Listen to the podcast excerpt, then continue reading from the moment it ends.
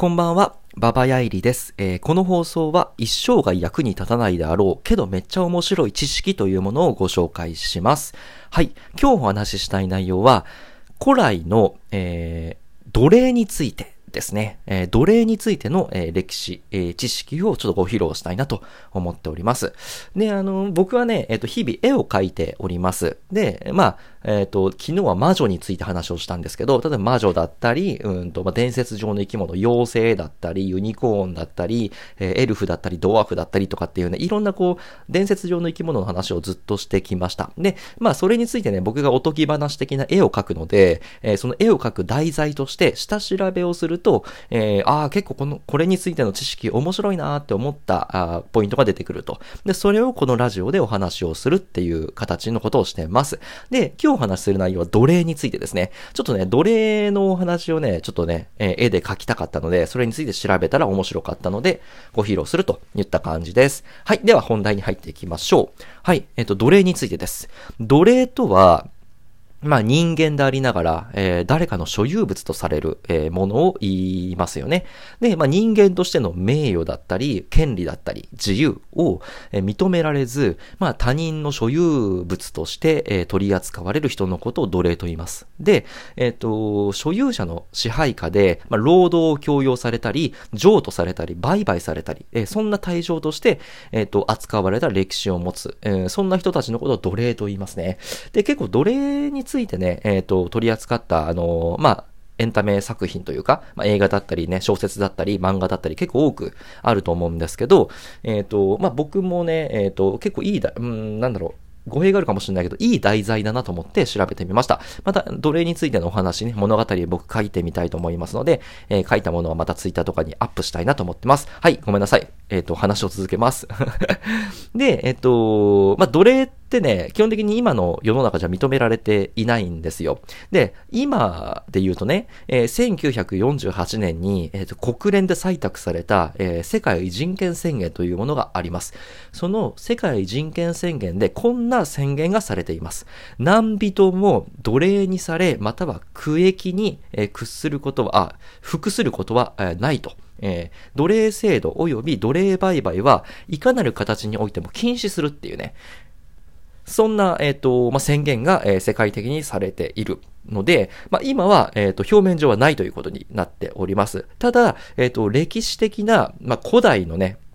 えっ、と、お話をすると、まあ、奴隷制度っていうのは基本的にずっと存在していて、えっ、と、それがあるからこそ社会が回っていたっていう背景があると。で、えっ、と、奴隷制度の賛否というかね、是非というものはね、考え方として古来からずっとあったんですよね。アリストテレス、えー、かの有名な哲学者アリストテレスは、えー生命ある道具ということで、まあ、生命があるよ、命があるんだよっていうことで、うんと、擁護しました。で、えー奴隷制度に非常に否定的だったりもしたというふうに伝えられております。で、えっと、これから僕が話をするのはあくまで古代の奴隷についてのえー知識です。えーそこだけご了承いただければなと思っております。はい。まず、えっ、と、ごめんなさい。前置きが超絶長くなったんですが、えーまあ、奴隷ってどんな人がなってたのっていうところです。えー人種差別、性差別、えー人身売買、えーそういったものはね、えっ、と、まあ、奴隷に固有するものではないんですが、多くの場合、こういう闇取引的な、またはネガティブな、えっ、と、人への見方と、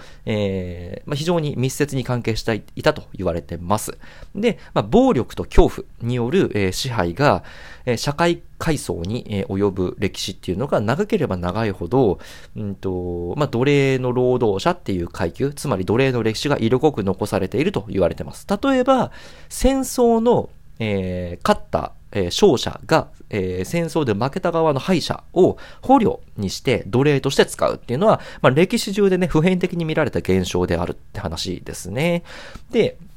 古代ギリシャで、えっ、と、起きるポリスっていう、まあ、都市、都市があったと。で、そのポリス、ポリス間のね、えっ、と、紛争では負けた側の住民で、青年男性は殺される。で、女性とか子供ってのが奴隷として重宝されたっていうふうな記録があります。で、ギリシャやローマの社会は、まあ、奴隷制というものをね、もう基盤に作られたものであったと言っても過言ではないと。で、奴隷の貿易においては、まあ、エーゲ海のね、えっ、と、デロス島っていうところが有名です。で、えっ、と、ストラボンって人が書いた、うんと、チリ、チリ詩っていうもう書物があるんですけど、そこではね、1日に1万人以上の奴隷が、このデロス島で管理されてエーゲ海を渡ったと書かれております。で、まあ、あの、単純な労働だったりとか、まあ、鉱山での危ない肉体労働だったり、または、えっ、と、軍師、えー、軍事物資の、えっ、と、輸送だったり、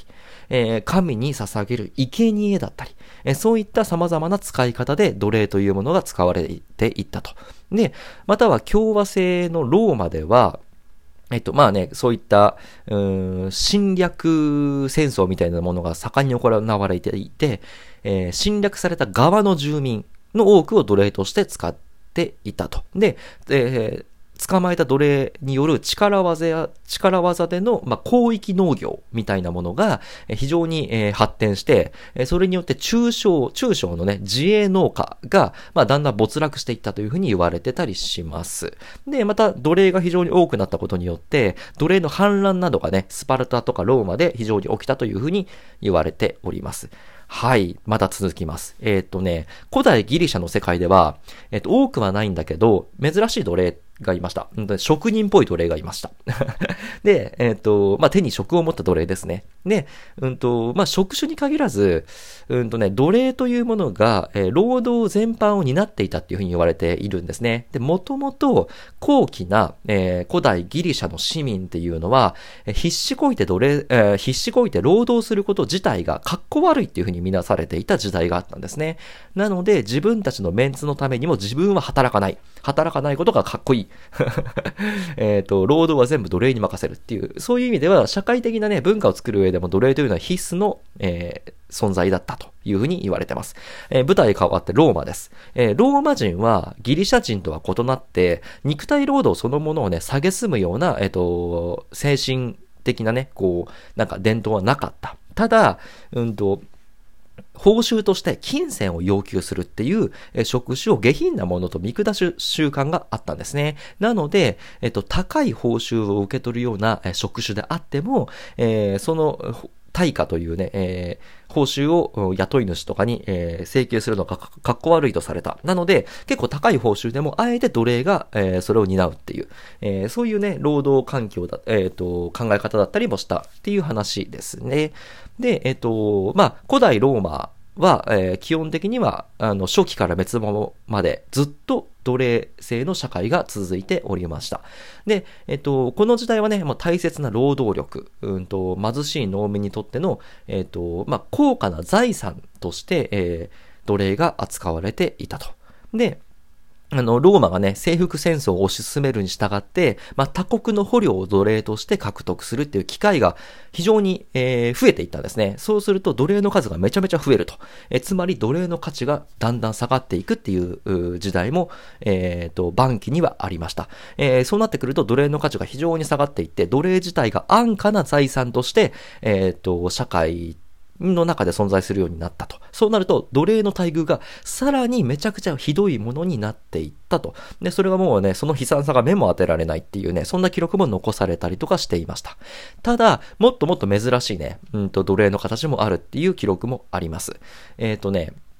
ローマでは哲学とか詩とか、えー、歴史学、えー、そういった学問に精通した高度な技術、技能を持ったギリシャ人の奴隷っていうのは少ないけど存在したっていう記録があります。また、えっ、ー、と、家庭教師として、えっ、と、奴隷がね、え使われていたっていうのもあるし、うんと、医術、医学や会計学とか、そういったものをね、身につけた手に職を持った職人的な奴隷が医者とか会計士とかとして重宝されて高額で売買されたという記録もあります。で、あとはね、悲しい話なんですけど、借金苦で、えー、自ら奴隷の道を選んだ人も結構いたっていうふうにね、書かれてますね。多額の借金が返さなくなった人が自分自身を奴隷奴隷として売ると。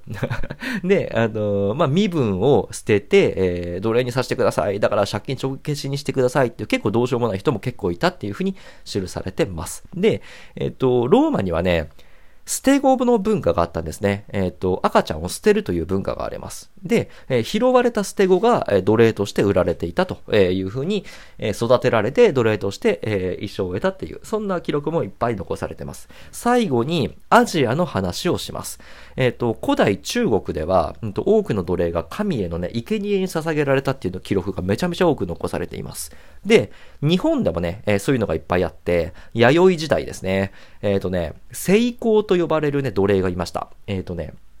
生きる口と書いて成功って呼ばれる女性、えっ、と、奴隷の身分があったと。で、えっと、まあ、悪天候とか飢饉が起きると、この成功の人たちが生贄として殺されたりとかして、えー、神々に捧げ捧げられたというふうな記録が残されています。また、日本には限らないんですけど、えっ、とね、中国の様々な部族が、まあ、皇帝、エンペラーに対して、まあ、成功みたいな奴隷を貢ぎ物として、えー、捧げるという文化も珍しくなかったという話ですね。はい。えー、こんな感じでね、まあ、ヨーロッパから始まって、えー、アジアにえー、最後は話を落ち着けて、えー、古代の人たちが、えー、どんな奴隷の歴史を持っていたかっていう話をさせていただきました。まあ、結構ね、基本的には悲しいお話なんですが、えっ、と、まあ、奴隷というものをね、まあ、いろんな映画とかで見る中で、こういった歴史があるというのを分かった上で見ると結構面白いので、え参考にしていただければなと思っております。はい、こんな感じで僕はね、えっ、と、歴史的な